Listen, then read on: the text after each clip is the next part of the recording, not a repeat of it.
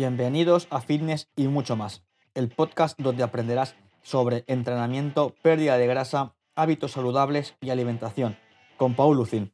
En la entrevista de esta semana tendremos a Víctor Cisnal, un experto en el HIT que te va a explicar qué es el HIT, qué beneficios tiene y cómo te puede ayudar el HIT a perder grasa. La verdad es que ha sido una entrevista muy, pero que muy interesante, que considero que te va a aportar muchísimo. Así que atento a lo que viene porque te va a servir a conseguir tu objetivo.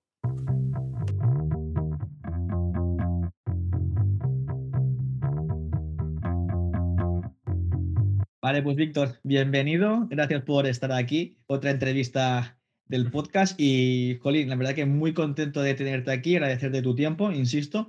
Y cuéntanos, que, ¿quién es Víctor? ¿Qué hace Víctor? ¿Y por qué Víctor se dedica, dedica esto? Deleita al, al público con, bueno, con lo que sabes y que te conozca un poco más, porque quien, te ya, siga, quien ya te sigue en redes sabe que Víctor está muy, pero que muy enchufado con lo que hace y lo mejor de todo es que predica con el ejemplo.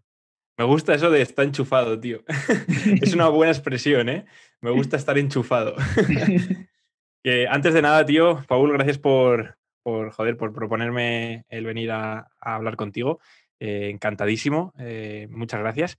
Y vamos a darle caña, tío. Mi intención es que toda la gente que, nos escuche, más allá de, conocerme y, y, que sepa que realmente la alta intensidad, que de eso es lo que vamos a hablar, es sobre todo que se lleve un aprendizaje y algo práctico, que es lo que intento yo también cuando, cuando entrevisto a alguien en, mi podcast y, creo que es esencial, llevarse algo práctico. Así que let's fucking go.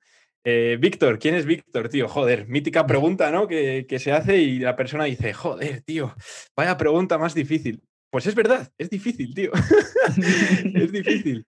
Eh, nada, simplemente me, voy a definir como una persona que le gusta la, intensidad, que, es, que está ligada al deporte eh, desde, no sé, desde antes de nacer casi, y, que mi día a día se basa en aprender, entrenar y enseñar, ya sea lo que aprendo o lo que he aprendido. Entonces, pues me defino como una persona en constante, constante crecimiento y, y una persona que en cuanto puede, entrena.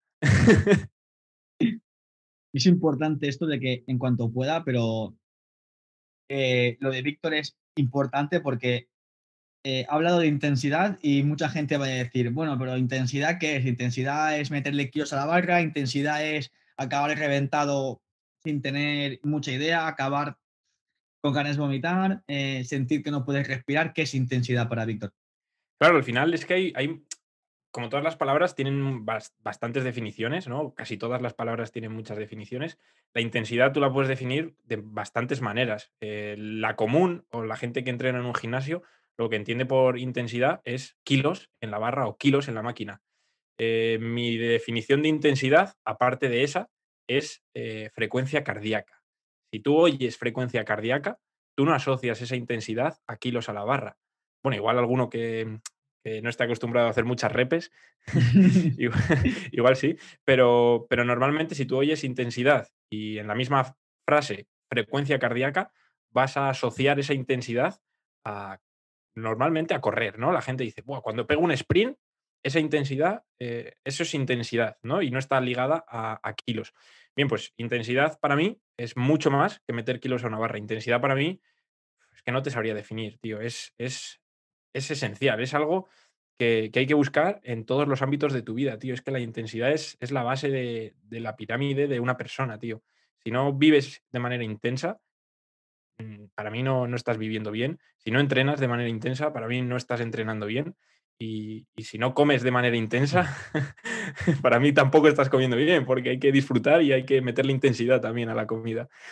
Brutal, Víctor. Estoy, lo que has dicho me, me gusta porque hablando con, con, gente en el gimnasio, con gente que llevo en, asesorías, digo, mira, para mí entrenar es como, como la vida y se puede extrapolar prácticamente todo. O sea, es decir, tú no vas a cambiar de un día para otro, no vas a hacerte millonario porque inviertes en la bolsa hoy y digas, wow, criptomonedas, que es lo que está de moda, ¿no? O sea, no, no es progresivo, poco a poco te vas a pegar hostias, mm, vas a tener entrenos de mierda y es como, vives como entrenas. Y yo sinceramente lo veo así. Si entrenas trampeando de que recortas el rumbo, dices, bueno, sí, me como el repes en caso, en caso de que hagas un ANRAP, por ejemplo, es como, vale, y buscas trampear, pero te engañas a ti mismo.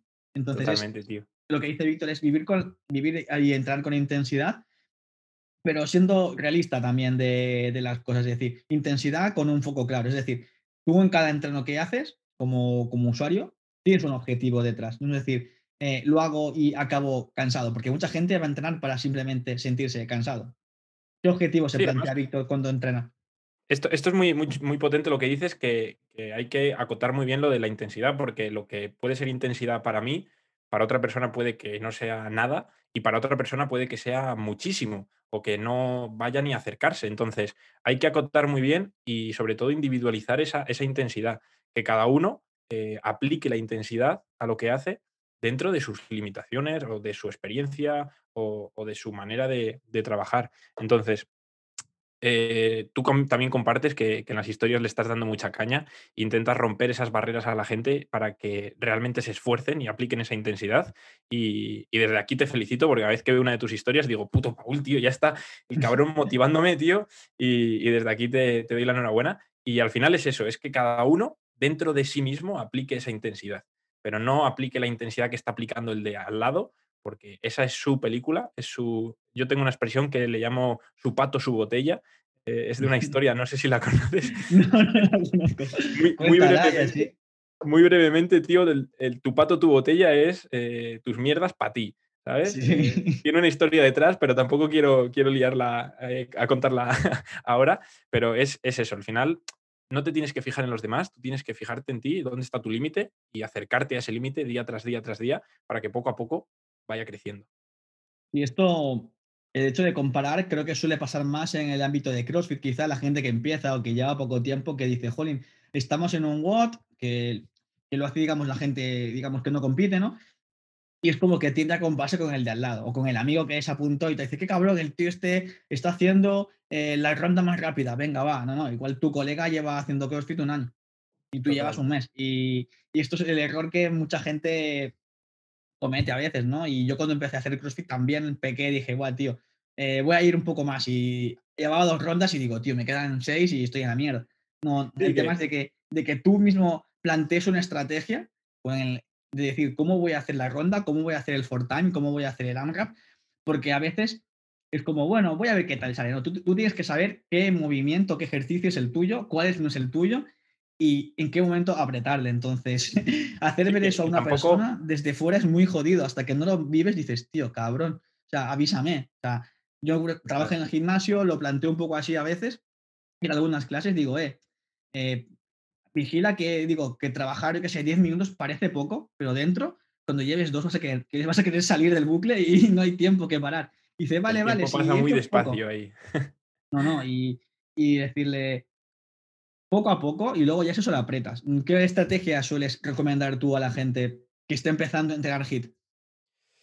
Bueno, eh, cuando normalmente pauto sesiones de alta intensidad, sobre todo eh, en, ámbitos cardiovasculares, ¿no? Pues en bici, en carrera, eh, series, en cualquier tipo de máquina que, puedas llegar a un fallo cardiovascular antes que un fallo muscular, ¿no? Porque esto es súper importante. El trabajo de HIT en, en, cuanto a mi enfoque, eh, yo lo oriento siempre a, la alta intensidad cardiovascular. Entonces, de nada me sirve hacer un HIT, o normalmente como la gente le llama hacer HIT, a trabajos donde llegas a un fallo muscular antes de ni siquiera llegar a tu 80% de pulso de pulsaciones por minuto máximo, de, tu, de, tu, rango máximo. Entonces, eso no es un hit, eso dejarlo claro. Y, y sobre todo, eh, las pautas que yo doy a la gente que, que, empieza o cuando lo mando por primera vez es conócete. ¿vale? Esto es súper importante. Cada uno, eh, como hemos comentado antes, tenemos unos rangos, tenemos unas intensidades, unos llegan antes a ese máxima, a esa velocidad máxima o a esos a esas pulsaciones por minuto eh, máximas y otros les cuesta más. Entonces, eh, cuando mando las primeras sesiones de alta intensidad, sobre todo, conócete, ¿vale? Vamos a intentar llegar a esta máxima o intentar aplicar la máxima intensidad. Por ejemplo, pongamos el ejemplo de una bici, ¿vale? Bloques de 10 segundos en bici. Vamos a intentar aplicar en estos 10 segundos la máxima intensidad, ¿vale? Llegando eh, en el segundo 10 a tener que descansar porque no puedo aplicar más intensidad. pero que esa intensidad sea constante, que este es otro fallo. Este es uno de los fallos que la gente empieza súper fuerte los primeros cinco y luego ya, ya no puede seguir porque ha petado. ¿Vale? Pues los consejos que doy al principio y la gente que nos escuche que esté empezando en el hit o cuando acabe esta charla vaya a empezar, que también lo espero, es que se conozca y que aplique la máxima intensidad eh, dentro del bloque o el intervalo de trabajo, pero que sea constante. Máxima intensidad constante. Esto es algo que el primer día no lo vas a hacer bien, porque hasta a mí a veces me pasa que me paso de, revoluciones, ¿no? Y en el primer bloque he dicho, vale, esto es demasiado, voy a bajar vueltas. O al revés, en plan, empiezo conservador porque tengo eh, bastantes bloques de trabajo y, entonces digo, uy, he empezado muy conservador, ¿no? Todavía le puedo aplicar más intensidad. Entonces, al final, el hit es conocerse y, saber aplicar la intensidad correcta es muy difícil. Entonces, es un, se, se, va adquiriendo con la práctica, es un continuo aprendizaje. Y esto me acaba, de gustar el del trabajo por los bloques, porque si conoces a, a Dudo un, un, chico que tiene un box en, en Blanes, en Cataluña y demás, y ha sacado también sus vídeos, que habla de esto, de decir, que tú cuando te imaginas el hit o el unwrap en CrossFit o el Fortime o el Lemon, tú estás pensando en, en el final. Y dice, no, tú tienes que pensar en el bloque que te toca hacer y ser constante en cada bloque. No puede, no puede ser que el primer bloque hayas tardado, yo qué sé, dos minutos y el último ya has tardado 2.50 o 3 y algo.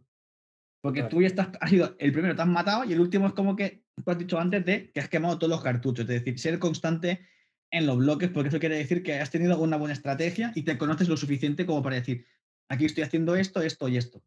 Y otra cosa que dijo, que dije, bueno, esto ya es muy high level de decir, es que dentro de cada bloque has intentar tardar o tener una intensidad muy parecida en cada ejercicio. Y dices, guau, esto tienes que ir midiéndolo muy a saco a alguien que te lo apunte. Porque tú solo, a veces, por percepción, es muy, muy complicado. La fatiga al final te genera, o sea, otra, otra realidad, ¿no? Es decir, hostia, un, minuto de fatiga fuera es nada y dentro es estar muy, muy jodido. No sé si pero... eres muy acorde esa estrategia. Sí, al final eh, lo entiendo 100% porque cuando vas al límite o cuando intentas dar el 100%, ¿vale? Esto hay que separarlo de, pues de un público general que simplemente quiere aplicar estrategias de alta intensidad para mejorar, o en este caso, como has comentado, eh, un competidor que quiere tardar lo mínimo posible en hacer una tarea, ¿no? En este caso, un Nemon, un WOD, eh, la tarea que, se haya propuesto. Entonces, al ir tan al límite, lo primero, te tienes que conocer muy bien. Los atletas que mejor compiten son los que llevan más años compitiendo, porque son capaces de regularse mejor, son capaces de adaptarse mejor a, expresar más intensidad o disminuirla en X momentos, al final ese deportista, durante, pongamos que está haciendo un EMOM de 12 minutos, eh, durante los 12 minutos, durante los X segundos que sean, eh, está hablando consigo mismo. ¿Vale? Entonces, durante esos segundos, creo que son 720 segundos, está en constante conversación consigo mismo y está intentando aplicar la máxima intensidad, pero sin pasarse. Porque pasa una cosa que cuando tú estás al límite y te pasas, la has cagado. Porque dejas de ser eficiente, dejas de, dar lo mejor y empieza la cuesta abajo, la caída de tu rendimiento. Entonces, creo que, a los deportistas como Matt Fraser y toda esta gente, lo que más les determina es el conocerse muy bien y saber aplicar la máxima intensidad sin pasarse. En todo momento, en todo segundo, mantener la máxima intensidad que puede en ese momento sin llegar a pasarse. Porque como se pase, van a bajar y el que viene detrás, si lo ha hecho mejor, les adelanta. Entonces, creo que ahí reside la importancia de conocerse y, de saber dónde está tu límite para ir rozándolo, pero nunca pasarte. Mira, esto, lo que has dicho del límite, es algo que, me gusta, ¿no? Porque siempre digo, siempre puedes hacer una RP más, una serie más, o acortar un poco el tiempo de ejecución en X movimiento, ¿no? Y es como la gente que le da cierto respeto, entre comillas, es decir, el límite, dentro de, aunque seas ámbito de salud, ¿cómo le romperías esa creencia de, de jolín, esfuérzate un, poco más porque seguro que puedes? decir, venga, va, ese, ese, apretarle un poco más las tuercas, porque eh, a nivel presencial en el gimnasio sí que veo gente, digo, mira, yo veo tres repes y digo, puedes, puedes meterle más kilos porque la velocidad de ejecución, tío, es que va sobradísimo. Anda, no sé qué, que es mucho, sobre todo de gente que, bueno, que está empezando o que tiene alguna lesión, digo, mira, es que si te grabases, vas voladísimo o voladísima métele más kilos. Venga, al final, a nivel presencial es un poquito más fácil, pero online, ¿cómo, cómo haces tú para apretar a la gente que, que tú ves con el feedback que te dan semanal? Decir, hostia, puedes un poquito más. ¿Cómo los convences o cómo los haces ver que pueden un poquito? Al final esto es, es, es, complicado porque sobre todo en los principiantes pasa mucho que les mandas a hacer 12 repeticiones o X intensidad y al final ves que están muy lejos de la intensidad que le has pautado o del RIR que le has pautado, entonces es muy complicado. Eh, hay diferentes técnicas, yo creo que al final em, como entrenadores tenemos que intentar jugar con ellas e intentar ayudar a, los clientes de esta manera. Una que me gusta mucho es eh, hacer em, una respause con el mismo peso y, hay en X ejercicios que marco, rollo, 10 repeticiones, RIR 1, 10, 10, segundos de descanso y luego todas las que puedas al fallo, con el mismo peso, el mismo movimiento, simplemente 10 segundos después. Realmente, tú que eres, entrenador, sabes que si vas a un RIR 1 y descansas 10 segundos, después vas a poder hacer muy poquitas repeticiones, porque no te ha dado tiempo a recuperar y estás muy fatigado. ¿Qué pasa? Que después de ese entreno le digo, le pongo en el, plan, eh, escríbeme o mándame un mensaje con las repes que has podido hacer después de estos 10 segundos de descanso. Luego me envían un mensaje, me dicen, he hecho 10 y luego otras 10. o 10 y he hecho 8. O 10 e incluso hasta 6 y 5 ya me parecen demasiadas. Y es ahí cuando, y es ahí cuando les explico. Porque hasta que no se lo haces ver, tú les puedes explicar misa a una persona. Tú le puedes hablar eh, como quieras, que hasta que esa persona no lo ve y le dices, mira, si después de hacer 10 y descansar 10 segundos, casi al fallo, eres capaz de hacer otras 10, ¿cuál ha sido tu intensidad del 1 al 10? Y te dice, bueno, es verdad que he metido un 5. Y digo, si te he dicho RIR 1 y te han cabido 10, ¿qué RIR me estás haciendo? Y me dice, RIR 10. Y digo, pues cabrón, métele peso. Entonces, esta es una de las herramientas que es muy fácil, es muy, y sobre todo es muy práctica. La gente lo ve y dice, mierda, este cabrón lleva razón, podía meterle más. Y entonces se dan cuenta y a partir de ahí lo hacen. Esto está, está genial porque es como educar a las personas a que puedan entrar con, con intensidad y es brutal cuando la gente lo ve y dice, jolín, es que en el fondo la creencia está en la cabeza y no tanto en el cuerpo y demás. Y es genial esto, porque lo que creo que cuando la gente entiende el proceso, disfruta más. Y eso es lo que te ha pasado a ti y a, todo el mundo que lleva tiempo entrenando y decir, yo sé que hoy el entreno voy a llorar casi, pero me va a gustar. yo, por ejemplo, el lunes tengo sentadilla y digo, guau, va a picarme, pero es que tengo unas putas ganas de hacer sentadilla. Y el domingo estoy, guau, mañana sentadilla, tengo que descansar bien, si no, mañana verás tú qué divertido. Y al final dices, hostia, pues ves que vas progresando y, y te lo tomas como un logro para ti. Y, jolín, la gente con la que trabajamos creo que es una ventaja de, decir, ver cómo progresan, porque al ser novatos, cuando empiezan prácticamente todos, jolín, es que llevan una evolución de putísima madre. Y esos logros, siempre digo a la gente, comparte lo que haces, porque ese ejemplo hará que más gente quiera entrenar, que más gente quiera ser como tú, porque eres el, el espejo en el que la gente se va a mirar en tu casa, en tu trabajo, eh, donde estudias, es la semilla del cambio. ¿Cómo empezó Víctor a decir, quiero ayudar a personas a trabajar online? bueno, al final yo llevo muchos años entrenando, incluso antes de empezar a, estudiar eh, sobre entrenamiento, yo ya entrenaba.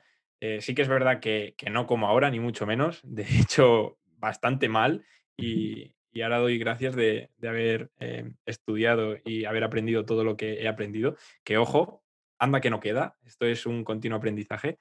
Y, sinceramente, ¿por qué empecé, tío? Pues yo creo que de pequeño era la típica persona delgadita, pequeña, que pues, pues que era el, el que está ahí, ¿no? Y dices, este tío, eh, pues eso, delgaducho, bajito, eh, súper flaco. Entonces, eh, como que por dentro, en cuanto pude empezar a ir a entrenar, fui a entrenar.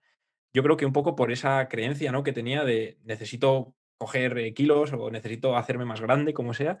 Y, justo fue antes de, pegar el estirón. Entonces se juntó un poco todo, que empecé a entrenar y pegué el estirón y como que eso me retroalimentó y descubrí en el, en el deporte o en el gimnasio o en, o en un poco más allá más del fútbol, porque yo siempre he hecho fútbol, pero yo ligo eh, todo esto o el inicio de todo esto más allá del fútbol, aunque el fútbol me ha dado una base de deporte, de, equipo y, de sacrificio, eh, pues al final desde los tres años están ahí, pero en este mundillo yo lo, veo desde ese otro momento Y fue, fue, tío, el conocer el gimnasio, el, el que se juntase todo y decir, esto mola, esto está guay.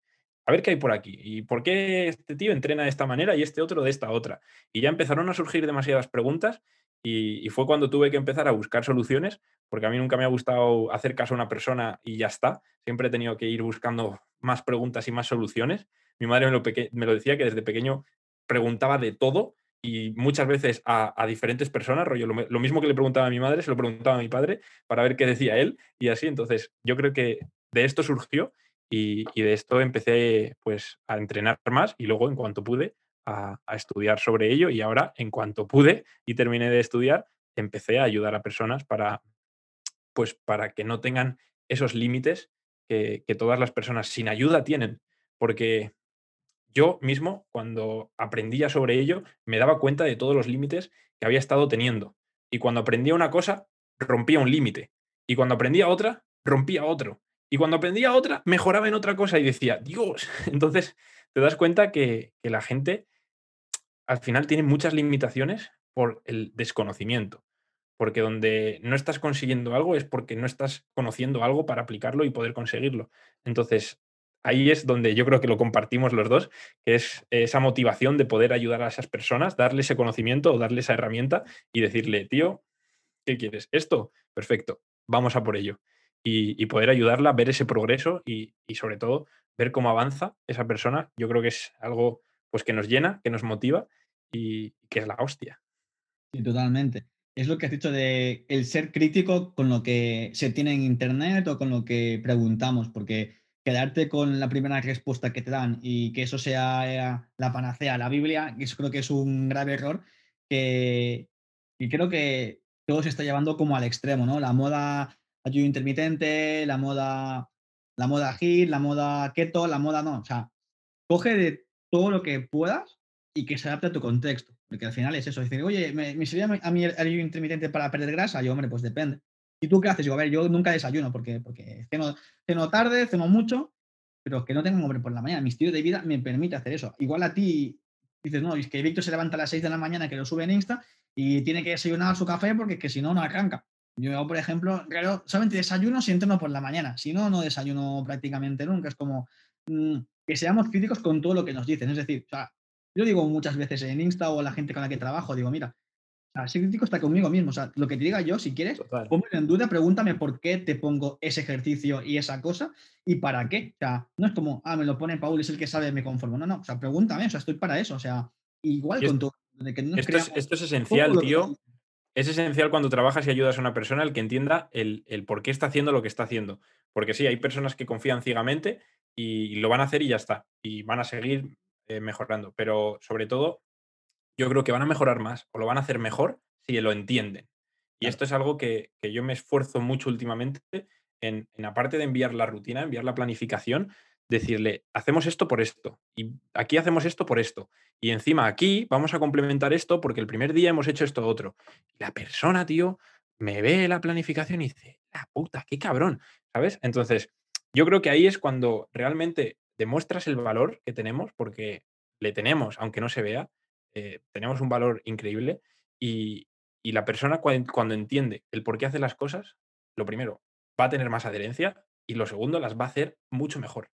Entonces, creo que es algo, algo esencial. Lo que comentabas del desayuno, que sepas que yo no desayuno nunca, aunque entrene por la mañana. El otro día fui a nadar y 2.500 metros a series de 100 y no desayuné. Así que, aunque me levante pronto, voy en ayunas al primer entreno siempre. O sea, que al final se puede rendir sin desayunar. Yo digo más que nada porque me conozco y, y digo, voy a desayunar por, por igual mantener tener un poco más de energía durante el día, porque es que después de entrenar, por ejemplo, tampoco es que tenga mucha hambre. Como yo entreno, o sea, antes de entrenar, digamos, como desayuno, en el caso que desayune, entreno, pero luego, luego tengo unas horas en las que no me apetece comer. O sea, estoy igual tan exaltado, o sea, con, con mucha intensidad todavía en, en mi cuerpo que no me apetece comer. Había algún día que igual sí acabo reventado por lo que sea, por el curro también, digo, bueno, va, pues me comería una vaca, pero que normalmente no es mi idea de decir, acabo de entrenar y pum, comer. Normalmente, normalmente no, esto es muy importante lo que dice Víctor de explicar las cosas, cosas de la planificación y que la gente que esté buscando información para sí misma o tenga alguien que esté contratado para ayudarle, que sea crítico también, de decir, no me quedo con eso. ¿vale? Entonces, mm, confiar en, el profesional, sí, pero también decirle, oye, mira, eh, Víctor, Paul, Álvaro, quien sea, ¿por qué me pones esto? No es preguntar a mala fe, es decir, hostia, quiero entender el proceso para ver si yo mismo, el día de mañana, que no esté mi entrenador, lo puedo hacer yo solo. Porque es lo que digo a la gente, yo soy tu guía un tiempo, yo no quiero ser tu canguro, ni tu papá, ni tu mamá. Ya eso ya están allí, que te cuiden ellos, yo estaré de guía contigo.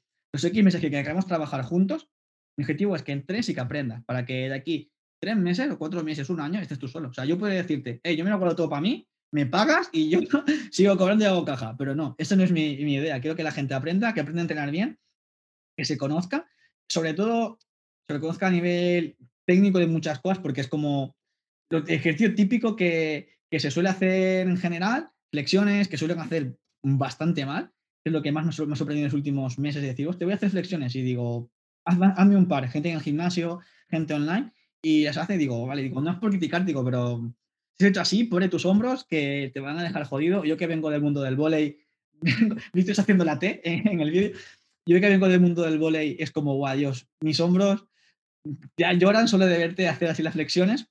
Entonces, importante que la técnica, que la técnica se cuide en ese sentido. ¿Y cómo crees que la gente puede intentar perder grasa con HIT? ¿Es posible? Hombre, es muy posible. Y de hecho, eh, a ver, esto es algo que, bueno, no hemos entrado antes en detalles, pero al final el HIT tiene bastantes beneficios, no solamente asociados eh, al rendimiento. Yo en mi caso entreno HIT o hago un entrenamiento basado en la alta intensidad eh, porque estoy intentando aumentar mi rendimiento. Pero el HIT es una herramienta que no solamente sirve para esto, también sirve para la pérdida de grasa, también sirve para un montón más de objetivos. Entonces, eh, teniendo esto claro, al final, eh, el HIT es algo que se puede utilizar porque quieres, es decir, porque te gusta, o puedes intentar eh, hacer otra cosa que vas a conseguir el mismo objetivo. Pero el HIT tiene bastantes diferencias con el entrenamiento de cardio, por ejemplo, mal llamado cardio, pero el, cardio común, ¿no? Eh, ¿Qué pasa? Que para quemar las calorías, por ejemplo, o gastar la energía que tú gastas en un hit y sobre todo después de hacer un hit, vas a necesitar hacer el triple o el cuádruple de tiempo de un ejercicio a una intensidad mucho menor. ¿vale? Entonces, primer eh, beneficio, vas a gastar mucho menos tiempo. El tiempo al final es nuestro bien más preciado hoy en día y, y yo creo que si tú le dices a alguien, ¿qué prefieres?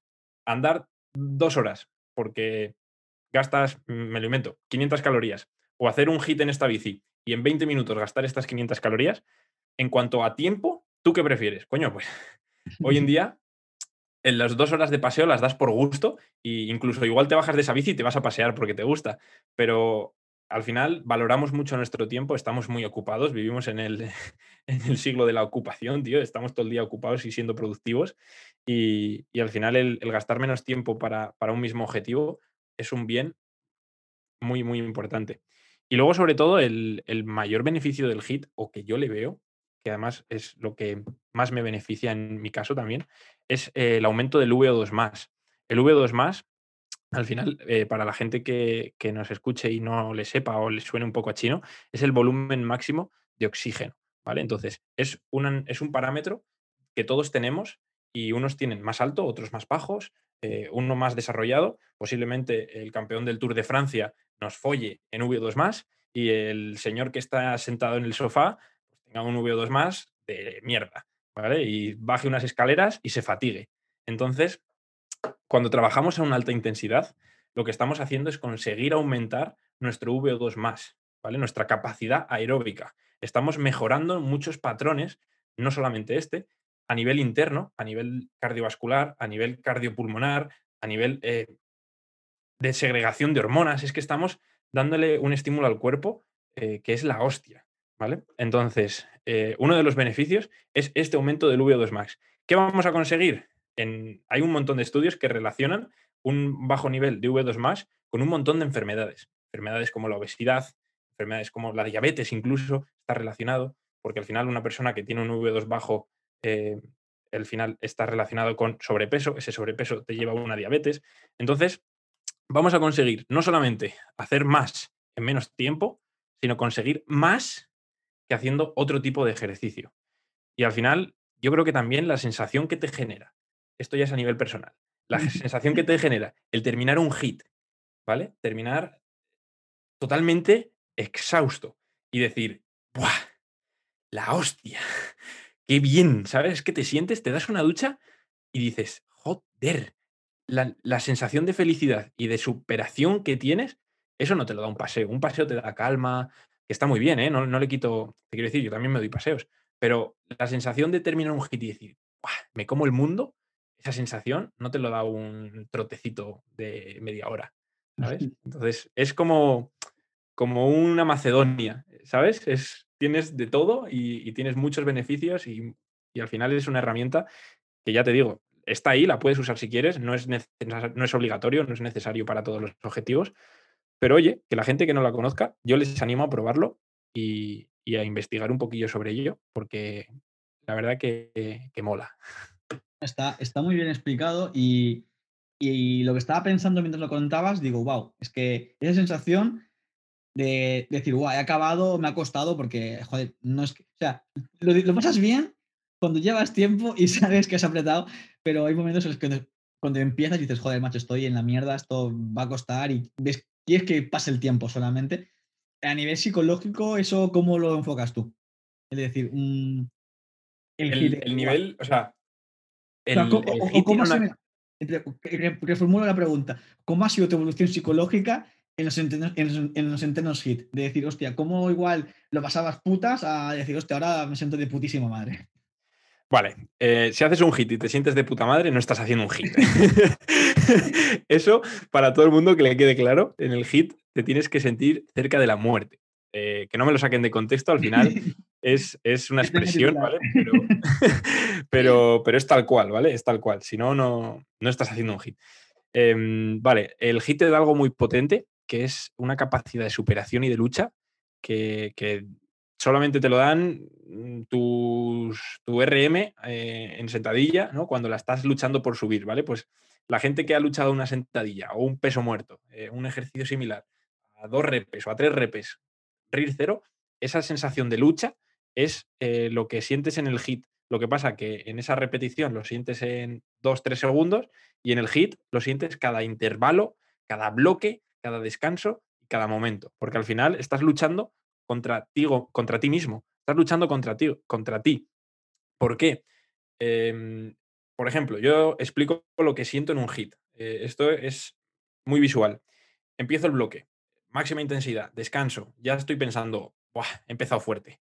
Ya estoy hablando conmigo mismo. Segundo bloque, máxima intensidad, descansas, ya estás diciendo, igual si sigo a este ritmo no acabo, ya tengo que, voy a intentar bajar la intensidad y me digo a mí mismo, no, no la bajes, sigue, manténlo, estás haciendo un puto hit, etcétera. Entonces, si te das cuenta, en cada segundo, en cada bloque, en cada descanso, estás hablando contigo mismo, tu cabeza está poniendo excusas y tu otro lado de la cabeza está diciendo, no seas cabrón, esfuérzate, ¿sabes? Estás haciendo esto porque quieres, hazlo bien. Entonces, es, es algo complicado de, expresar, creo que es muy visual y la gente que lo ha probado lo entiende, pero, pero es así, al final luchas contra ti y, y durante todo el tiempo, entonces aprendes mucho, te conoces mucho y te ves si eres realmente fuerte o si eres débil. Porque yo al principio me creía fuerte me di cuenta que, tenía mucho que trabajar. Porque el primer día que, empecé la planificación para. Ahora estoy preparando un half Ironman, ahora si quieres lo hablamos. Y el primer día que hice un hit eh, un poco duro, ¿no? ya de la segunda semana la tercera de planificación, lo acorté, no lo terminé, bajé la intensidad. Y yo decía, esto es la hostia, yo estoy, soy, soy muy duro de coco. Y cuando ese día terminé ese hit y vi que me había fallado a mí mismo, dije, tío, esto no, esto no. Y ahí te das cuenta que el hit luego, aparte de todos esos beneficios, te hace muy duro de mente, tío. Y hoy en día, cuando ya llevo dos meses entrenando de esta manera, ya he fortalecido mucho, me he notado una mejoría a nivel mindset, a nivel de, pensamiento brutal. Y, ahora mismo, cuando me viene ese pensamiento, soy mucho más fuerte y digo, no vas a quitar ni un segundo a la, a la serie ni de coña.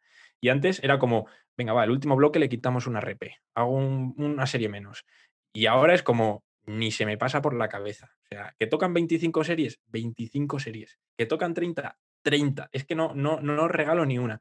Y yo creo que es una evolución que, que más que física es mental y es súper, súper potente, tío. No, es que al final si vas acortando, el que te engañas eres, a ti mismo, o sea, no hay otra persona que O sea, es, lo haces por ti, para ti, pero trampeas, pues el, el, jodido, vas, el jodido vas a ser tú. Y cuéntanos eh, ¿Cómo surgió la idea de la Half Ironman que acabas de, comentar? ¿En qué momento Víctor se levantó de la cama y dijo, pues venga, me quiero, me quiero hacer una? Así como quien se va a comprar el pan.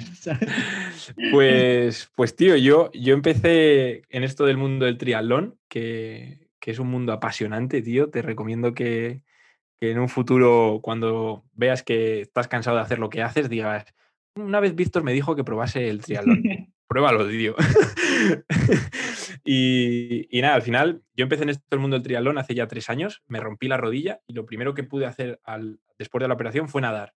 Entonces mm, volví a reconectar con la natación. Yo había hecho natación hace muchos años, pero reconecté con la natación y, joder, era lo único que podía hacer, así que lo hacía mucho. Iba todos los días, incluso algún día dos veces, porque no podía hacer otra cosa. Entonces, nadar, nadar, nadar. Y, y joder, reconecté con ese gusto. Luego lógicamente, lo segundo a nadar, que es hacer bici.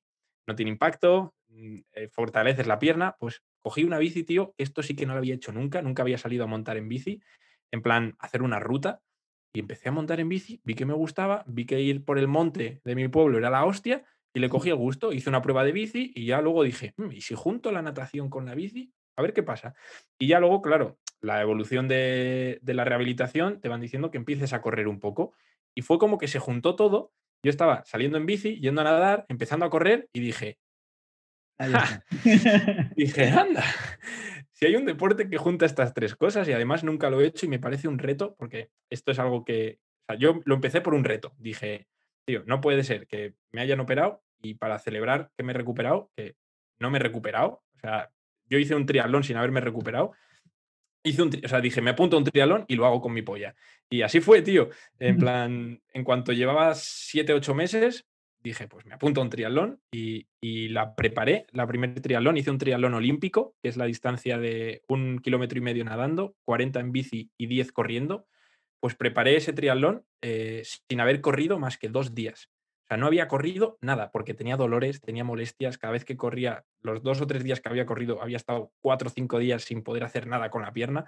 O sea, que te des cuenta que al final yo fui a un triatlón con la mente dura. Por eso te digo que antes pensaba que yo tenía la mente en la cabeza cuadrada. Por eso, o sea, y llegué allí y la hice, tío, porque al final no queda más. Te has comprometido, has entrenado lo que podías haber entrenado y, la haces. Y ahí empecé un poco todo, luego ya me di cuenta que, esa no era la manera y fui mejorando. y, nada, este año pues ya he hecho varios triatlones de esta distancia, entonces el siguiente paso era hacer un half Ironman, que es el doble de la distancia que he comentado. Hacer la media maratón, 80, 90 de bici y, y 900 nadando. Entonces, pues lo pensé y dije, vale, este año con el coronavirus no ha habido ni una sola prueba, no he hecho nada, eh, ¿qué cojones? Mm, a por otro reto. Casi funcionó. y, nada, tío. Y, me apunté, vamos, me apunté no, porque de momento no están saliendo inscripciones. Estoy a ver si sale una y la pillo, porque según está la cosa. Pero, pero ya empieza la planificación y una cosa tengo claro, como no me ponga un dorsal, yo me voy a mi pueblo, ahí a Aranda, que tengo el Duero, pues nado en el Duero, me cojo la bici, me lo hago yo la carrera, me lo hago yo solo. Y yo me hago mi propio half y, y, lo hago y listo. ¿Sabes? O sea que al final es tener ese objetivo y, que te dé igual el resto. Si lo puedo hacer con un dorsal, lo haré y si no, pues yo solo, tío. Está, está de puta madre porque al final vas hilando diferentes motivos y al final queda como la película, ¿no? Que la gente igual cree que, que esto queda un poco falso, pues que es la realidad, ¿no?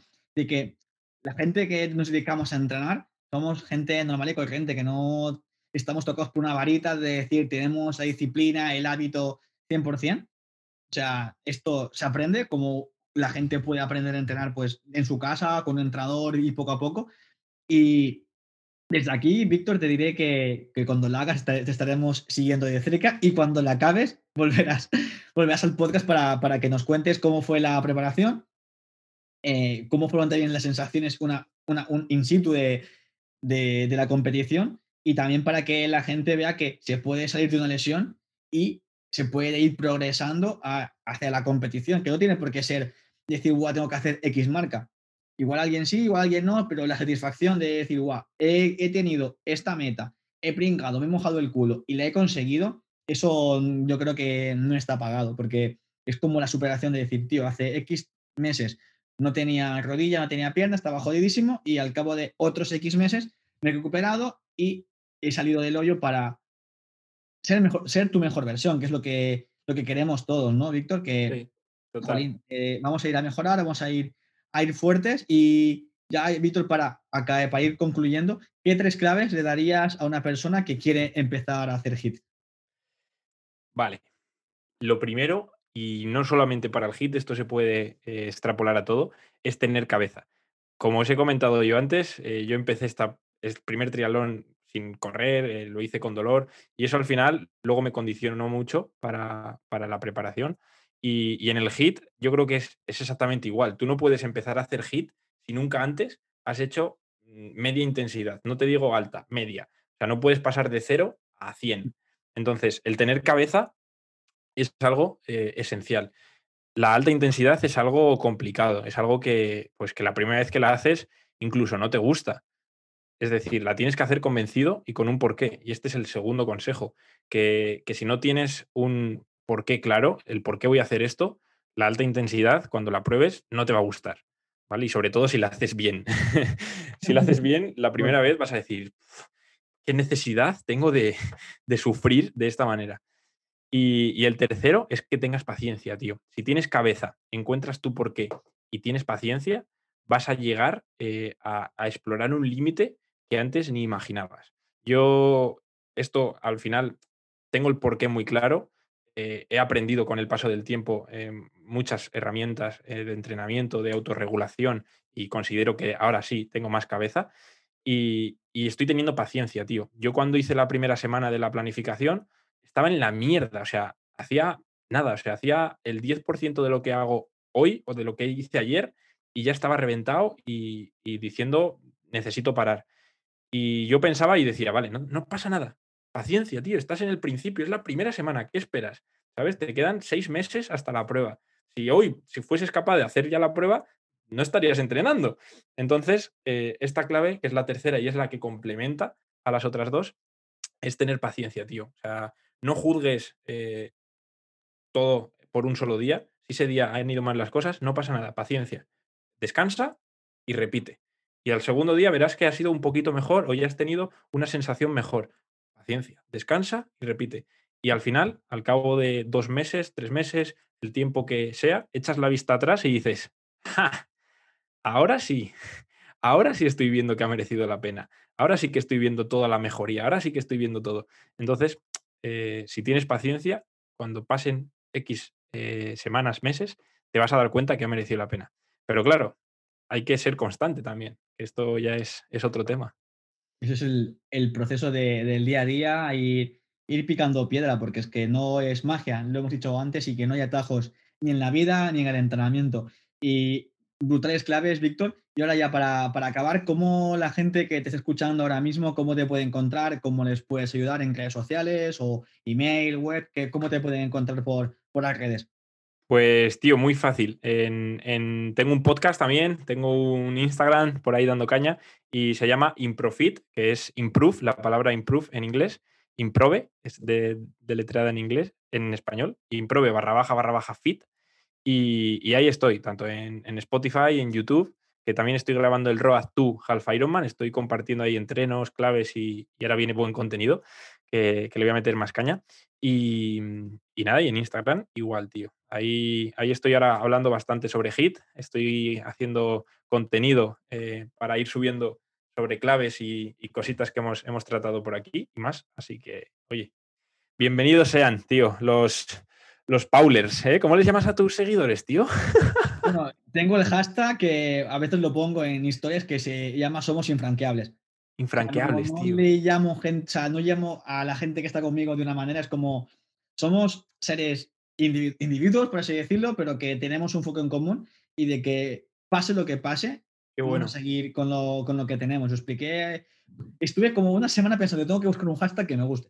Y dije, mierda, no, no, no encontraba ninguno y estaba un día lavándome los dientes todo sobadísimo y digo, va, infranqueables, ya está. Y, lo busqué y no estaba usado por nadie, que era lo que quería. Qué bueno. Y, y, lo, y lo, a, veces, lo subo en historias, pero siempre está en cada post porque la idea es decir, El objetivo está ahí y si estás en la mierda, ese día vas a dar el 100% dentro de tu situación. O sea, si ese bueno. día te duele la pierna, pues el 100% con la pierna chunga. Que has dormido mal, el 100% mm, habiendo dormido mal. O sea, es como, tengo el foco fijo y voy a ir a por ello. Y también un poco en la línea del estoicismo, dicotomía del control. Si no lo puedo controlar, no me preocupo. O sea, lo que sí puedo controlar es mi eh, reacción ante lo que está pasando. Es decir, Total. Que el vecino no me deja dormir con el taladro, pues bueno, pues en lugar de estar cagándome en su puta madre, pues voy a decir, pues al menos puedo aprovechar para limpiar la casa, hacer otra cosa y ya cuando pare ya dormiré. Pero si me 100%. enfado con el vecino que igual está de bloque al lado, no puede decirle nada porque legalmente puede hacer ruido, pues, pues me aguanto, ¿no? Es como que, que nada nos perturbe y que sigamos, sigamos en el foco, ¿no? Es un poco lo que, Estoy, estoy 100% de acuerdo, tío. Muy admirable y muy, muy, muy de acuerdo. lo que queramos tirar. Pero bueno, surgió así. Y el nombre surgió muy, muy choca, literal, de la- lavándome los dientes.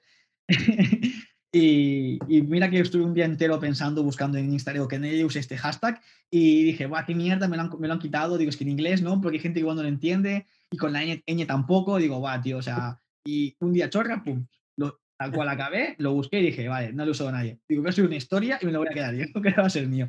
Así que luego alguien se lo, se lo adueñe. Pues muy bien, Víctor, gracias por, por tu tiempo, por tu experiencia. Ti. Esperemos que cuando acabes eh, tu reto vengas aquí otra vez y nos cuentes tu, tu experiencia por allí, ¿vale? Y nada, ya tenéis la información para que podáis conocer más a Víctor, es un, es un auténtico crack. No lo hemos comentado, pero también es profesor de AudioFit, que quien está en el mundo del fitness sabe que AudioFit es algo muy, muy potente y quien todavía no conoce AudioFit, buscad en, redes también y veréis que es una plataforma que aprenderéis un, un huevo, pero vamos, de hit, de hipertrofia, de pérdida de grasa, con gente muy, pero que muy top, que esperemos que estén también pronto por el podcast y, y nada, Seguro, tío. gracias, gracias por Seguro todo. que sí. A ti, tío, a ti por, por invitarme y, y por pasar este pedazo de rato. Abrazo, tío. Chao, tío. Chao.